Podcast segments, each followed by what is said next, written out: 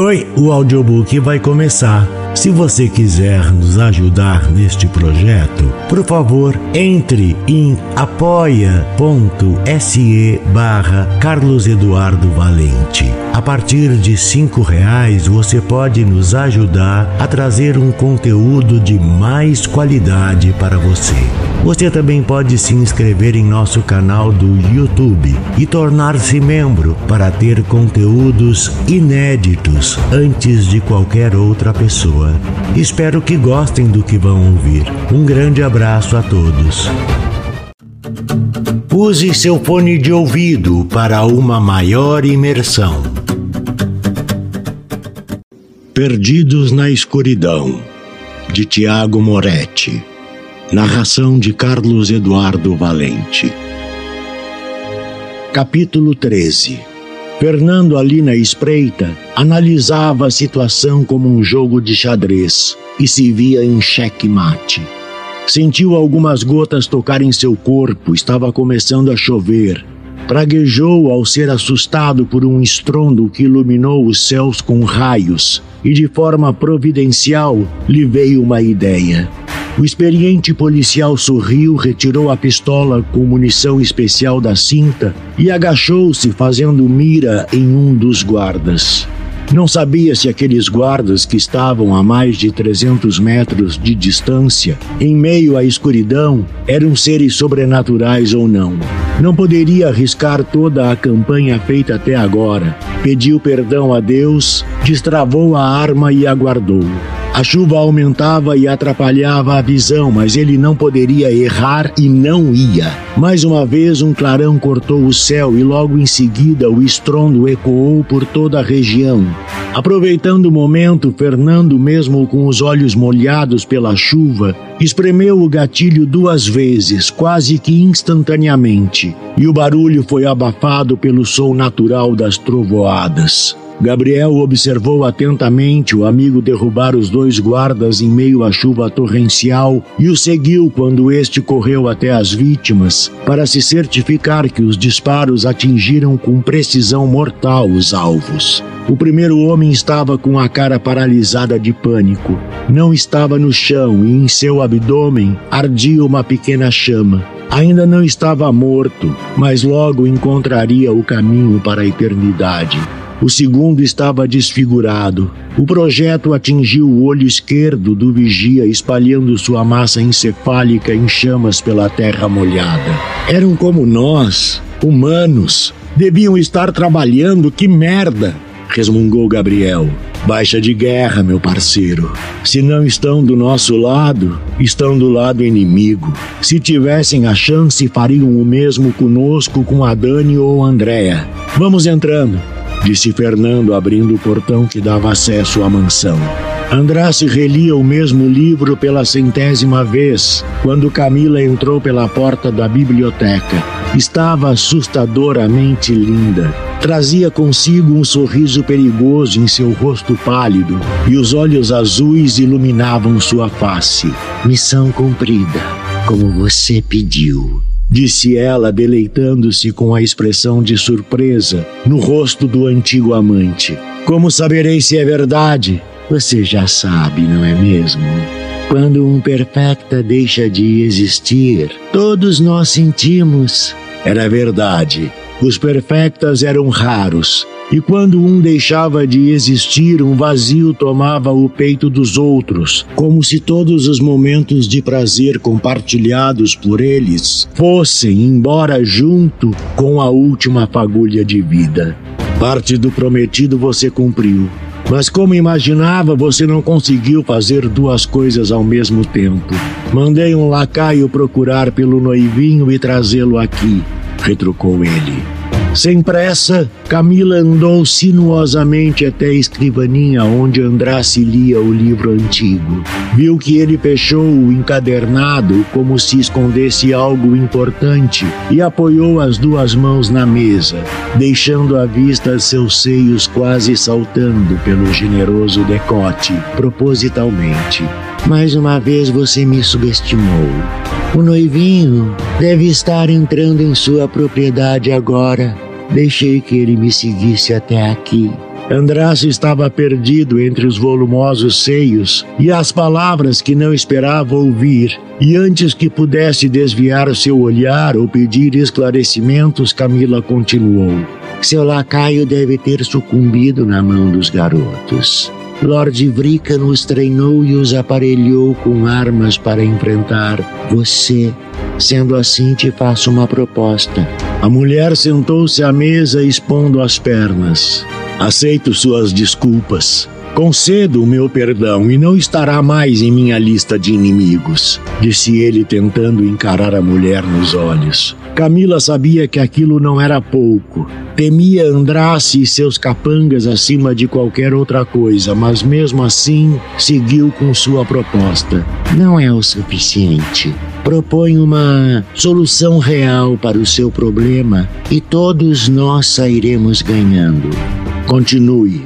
Seu ritual de transformação da criança em um perfecta, extinguindo a vida de outro, dará certo, mas não serei eu a vítima desse sacrifício. Andrá se congelou na cadeira. Como ela poderia saber? Como ela poderia saber de seus planos? Teria ela deduzido pelo livro que estava lendo ou a velha Ágata teria contado? Não fique se perguntando como eu sei dos seus planos, apenas sei. E não estou brava por isso. Em seu lugar faria o mesmo. Mas te proponho uma troca. Uma troca? balbuciou ele enquanto tentava entender o que Camila teria como vantagem. Eu preciso de proteção que somente um Lorde pode me dar. Quero estar durante a minha eternidade ao lado do melhor e, além disso, Camila parou de falar, sorriu e completou a frase. Preciso de um homem que me faça gritar na cama sempre que o desejo vier. E você é o único capaz de fazer isso. Andrace sentiu a velha paixão e a lembrança dos prazeres intensos ao lado daquela mulher aflorarem como em um coração adolescente. Mas preciso do ritual, protestou ele. Exato, disse ela. Serei a isca, me oferecerei para o ritual e no último momento, com a sua ajuda, colocaremos a velha em seu lugar, usando a vida dela para dar vida à sua cria. Assim, você terá a sua fiel esposa ao seu lado, sua cria, garantindo o futuro da raça, e eu como sua escrava cumprindo as missões mais perigosas e saciando seus desejos mais pervertidos a qualquer momento. O que você acha? Andrace, o homem mais poderoso que pisava na face da terra, sentia-se como uma criança sendo iludida para lhe tirarem o doce. Desconfiava que havia alguma segunda intenção nesse plano tão perfeito. Devia negar o pedido e prendê-la a qualquer custo para executar o ritual.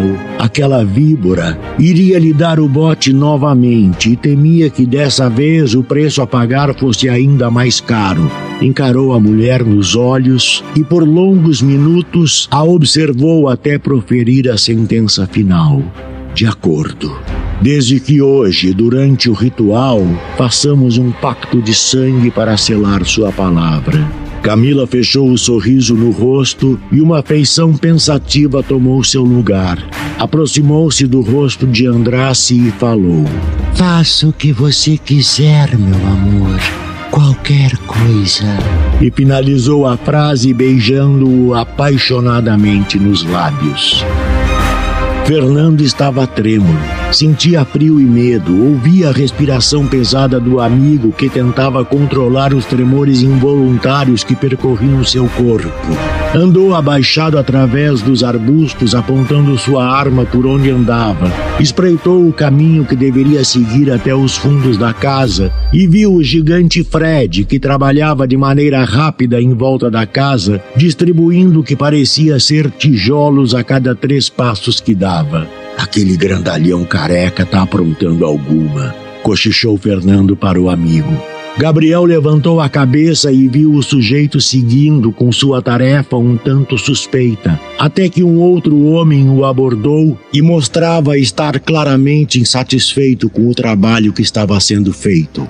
Mas o gigante, sem pestanejar, atacou o homem com uma cabeçada e quando o corpo foi ao chão, friamente Fred pisou em sua cabeça, levando-o a óbito.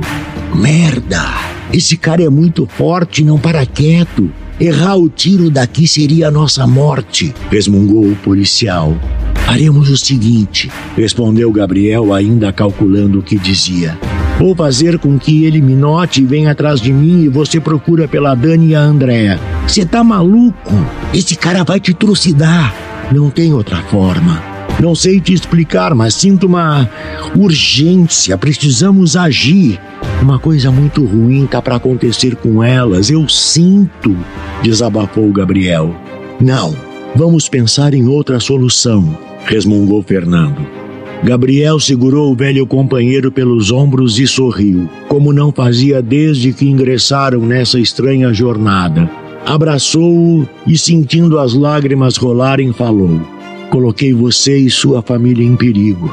Te trouxe até o inferno e você ainda se preocupa comigo. Sinto que não sairei dessa, cara. Preciso te pedir o último favor.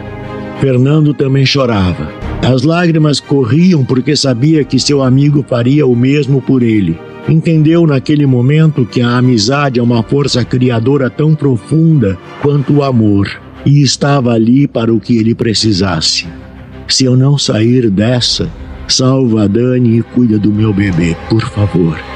Fernando afastou o amigo, tentava conter as lágrimas e em seguida respondeu com a voz embargada: Só se você me fizer um favor. Esperou Gabriel assentir com a cabeça e disse: Se eu não sair dessa, cuida da Andréia para mim. Nunca deixe ela sozinha. Por favor. Assim se abraçaram novamente como forma de selar o pacto e cada um seguiu o caminho que lhe cabia sem olhar para trás. Andrá se despertou do beijo doce de Camila com o uivo de dor de sua esposa.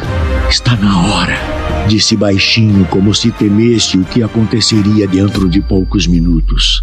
Levantou-se de sua cadeira segurando o antigo livro na mão direita, esperou Camila segui-lo e abriu as portas da biblioteca.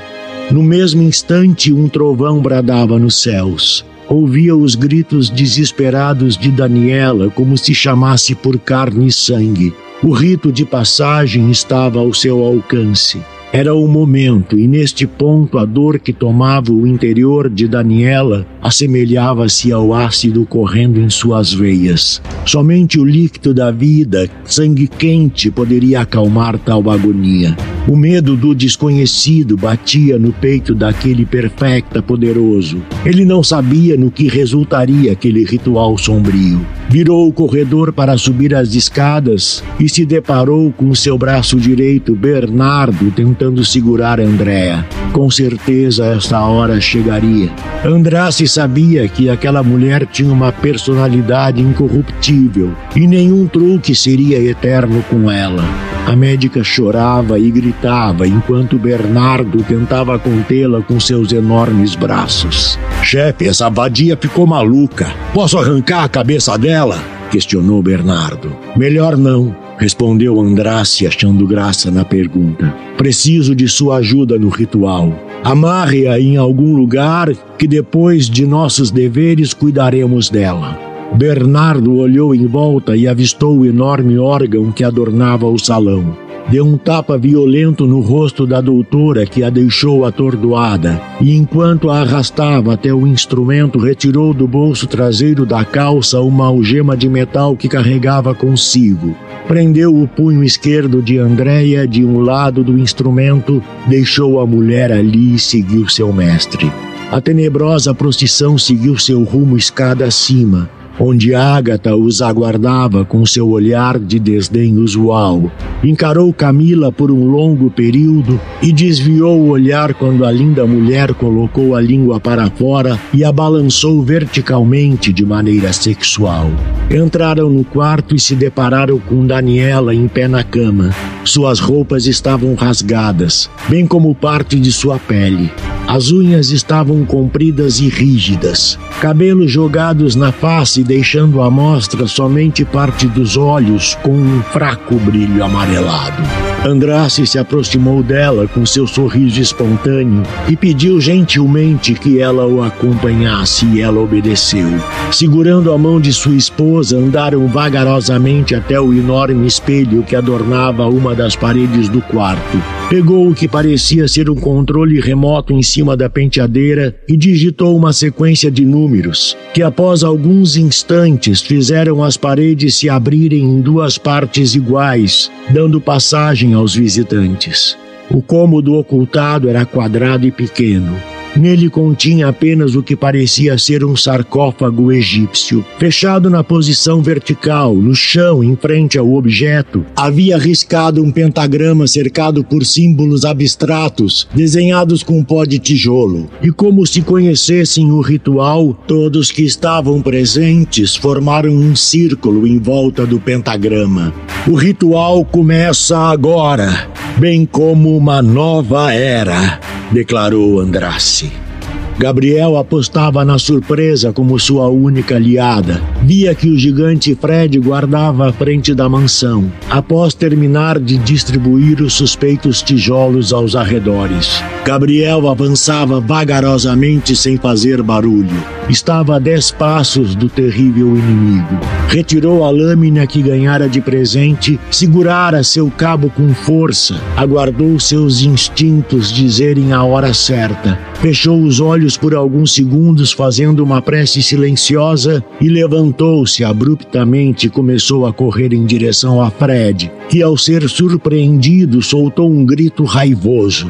O jovem apaixonado saltou e arremessou sua preciosa adaga contra Fred. A lâmina afiada venceu a resistência do ar e com precisão atingiu o peito do homem grande que caiu de joelhos gritando. Enquanto corria em direção ao seu inimigo, Gabriel pôde ver Fernando entrar na casa pela janela lateral. Tinha conseguido.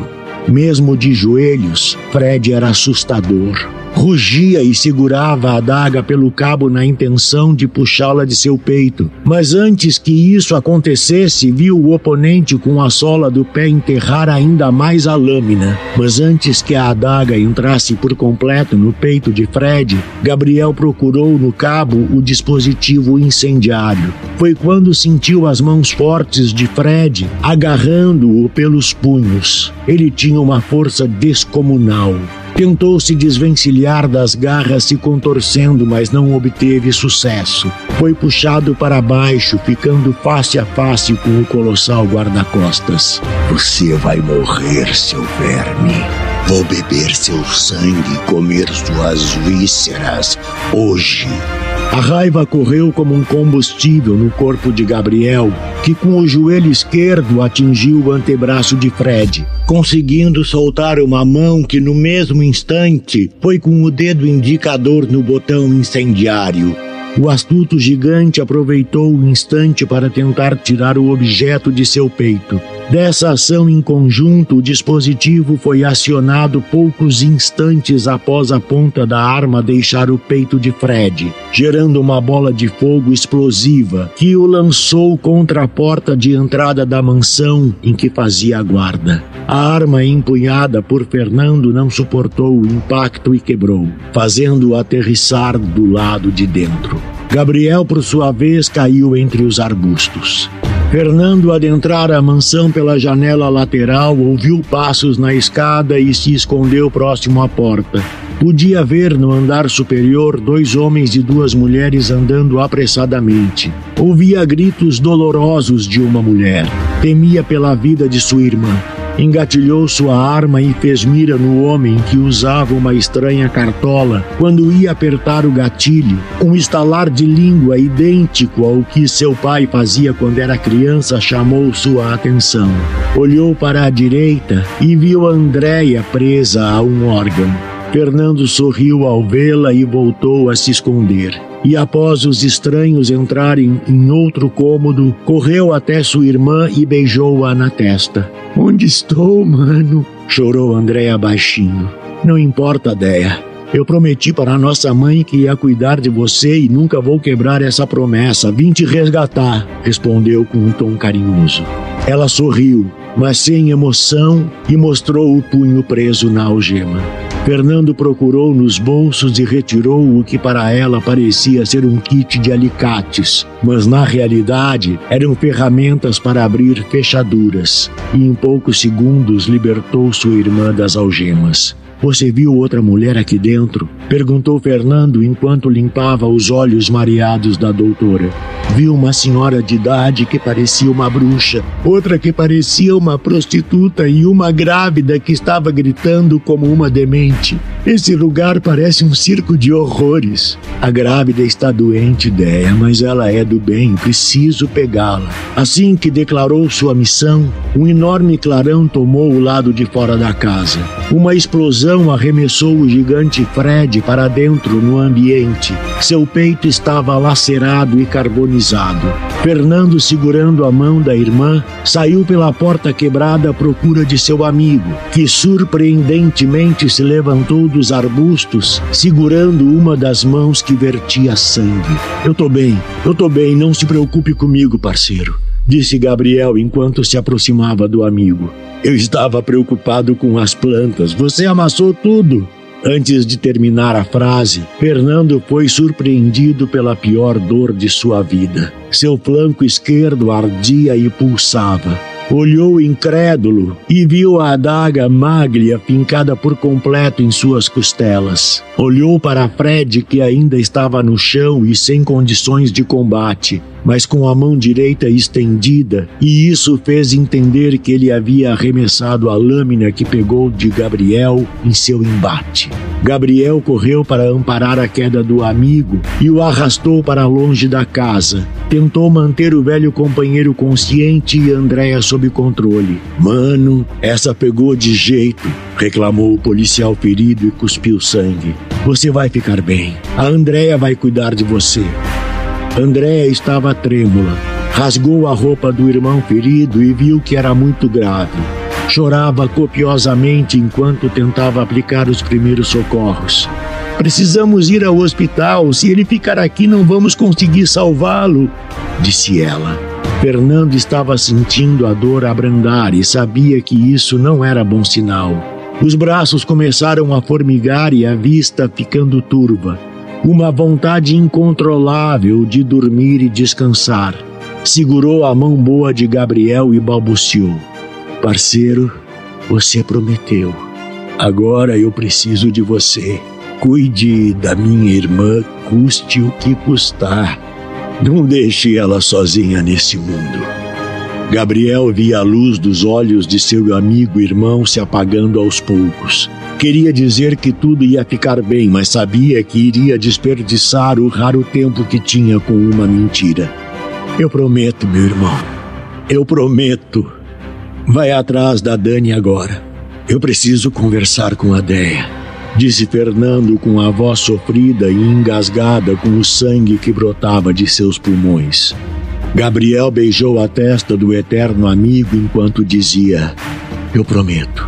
Pegou a pistola do coldre, um cartucho de munição especial e levantou-se. Mas antes que efetivamente saísse dali, Fernando sorriu e disse de maneira quase inaudível: Eu faria tudo de novo. As palavras certas não vieram à mente de Gabriel naquele momento. Apenas assentiu com a cabeça e entrou na casa pela grande abertura feita por Fred que jazia no chão com o corpo parcialmente lacerado e queimado. O jovem em fúria chutou a cabeça do gigante, fazendo-o rar de raiva.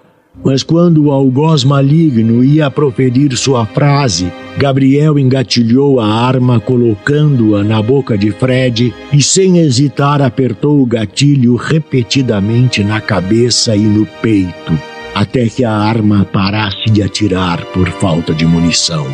A massa encefálica do guarda-costa esparramou-se por todo lugar e o que sobrou de sua face entrou em combustão, efeito resultante da munição incendiária.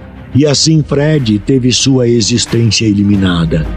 Gabriel trocou o cartucho da arma Respirou fundo e subiu as escadas à procura de sua amada. Assim que Andrasse anunciou o início do ritual, o clima ficou instantaneamente hostil e mais frio. Os raios começaram a cortar o céu com mais intensidade e a chuva apertava do lado de fora da casa, como um sinal de que estavam por transgredir as leis da natureza. Podiam ouvir os cães que ladravam e uivavam, como se predissessem o mal-vindo. De repente, o pentagrama desenhado com giz emitiu um brilho avermelhado. Pulsava de acordo com os batimentos cardíacos de Daniela.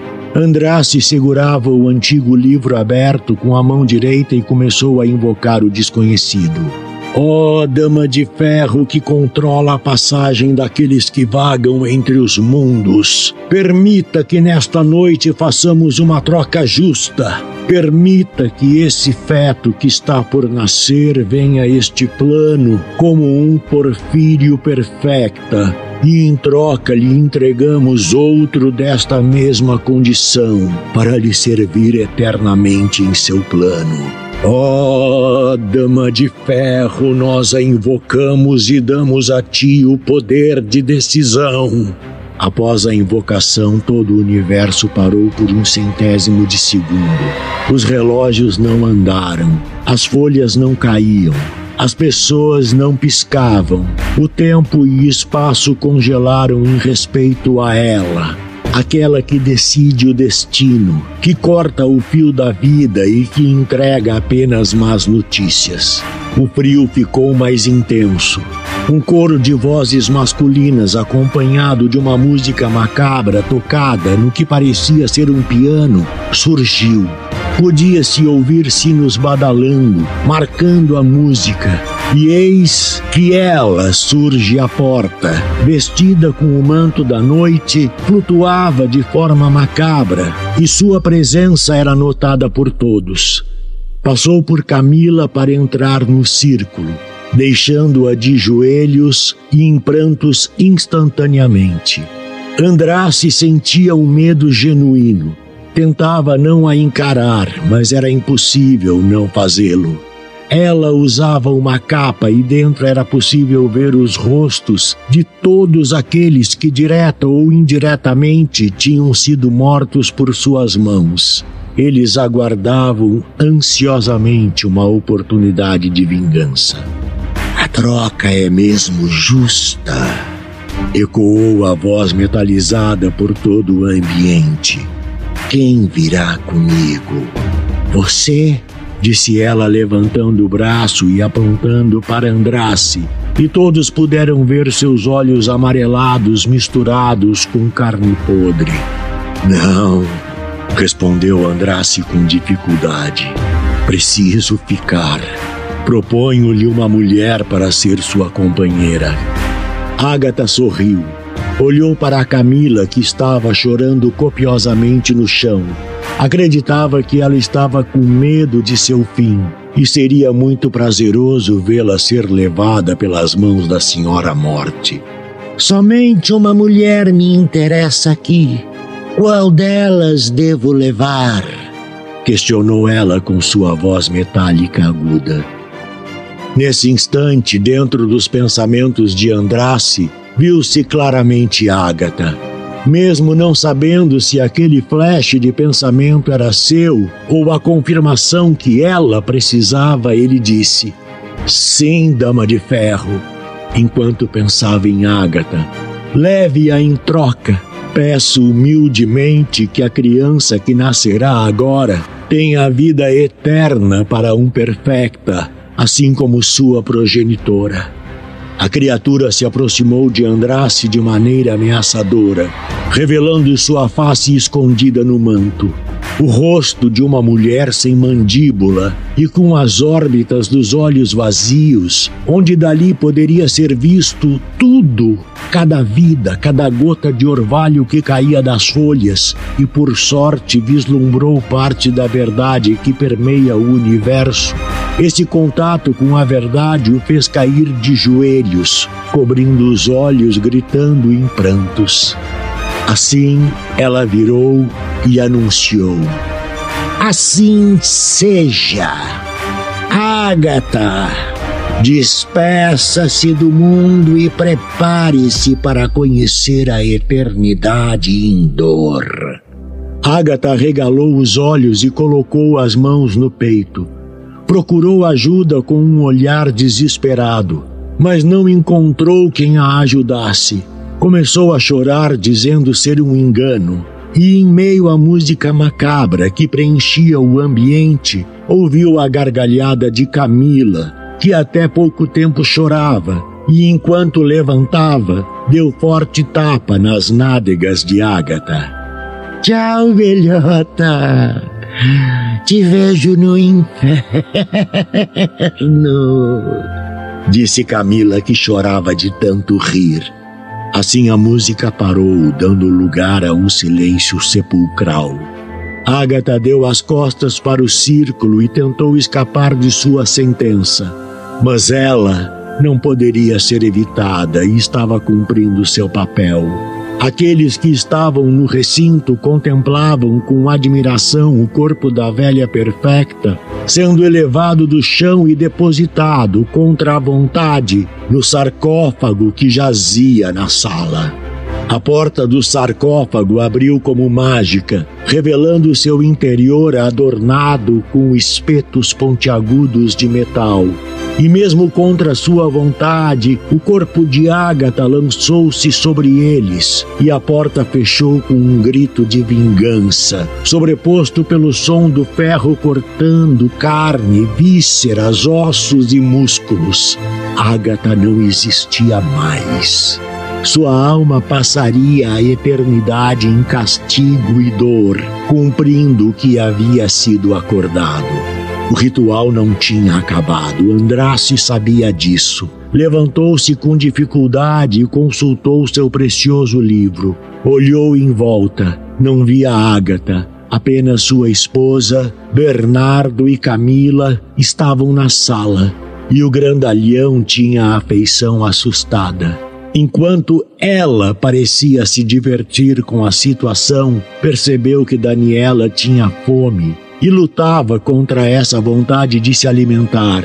Então, quando ela levantou as mãos ao ventre, deu um grunhido fino e foi ao chão. A barriga que carregava a vida pulsava, deixando todos impressionados com o que viam. Andrace foi até o canto esquerdo da sala, onde havia uma espécie de ampulheta cheia de sangue. Ele sabia que ali estava o sangue da perfecta sacrificada. Pegou o objeto e disse a Camila: Vou precisar de sua ajuda agora, como tínhamos combinado. Camila hesitou por um segundo, mas cedeu. Abaixou-se próximo a Daniela, que se retorcia em dor e com suas mãos fortes afastou as pernas da mulher. E enquanto ela aguardava a hora certa, Andrace levou a ampulheta até a mão direita de sua esposa, dizendo: Isso é o que você deseja, meu amor. Esta será a sua água de agora em diante. Beba e a dor passará. Sem hesitar, Daniela, tomada por uma sede mortal, levou o objeto de vidro até a boca, quebrando a tampa com uma mordida, fazendo o líquido espesso escuro descer por sua garganta, alimentando o corpo e dando o primeiro sim para a vida eterna. Logo que a bebida foi ingerida, Camila pôde ver que o corpo da mulher se preparava para expelir o feto e não seria igual a uma mulher quando dá à luz. Conforme o esperado, a criança foi aos poucos sendo empurrada para fora do corpo. Pode-se dizer expulsa ou exorcizada do lugar onde não pertencia. Camila a recebeu com as mãos enquanto Andrace acariciava o rosto de sua esposa. O que é isso? perguntou Camila a Andrace, levantando a criança para mostrar a ele. O bebê era uma menina, como esperado. Era prematura, mas, para surpresa de todos, nascera morta. Sua pele tinha cor arroxeada e seu pequeno corpo completamente sem movimentos. Andrace folheou o livro e respondeu: O ritual não está completo. Agora a progenitora precisa se alimentar do sangue do genitor da criança para que esta ganhe a vida. No momento, a vida não habita o corpo desta criança. Chefe, temos visita! gritou Bernardo olhando para fora da porta. De lá podia-se ver Gabriel correndo com uma arma em punho.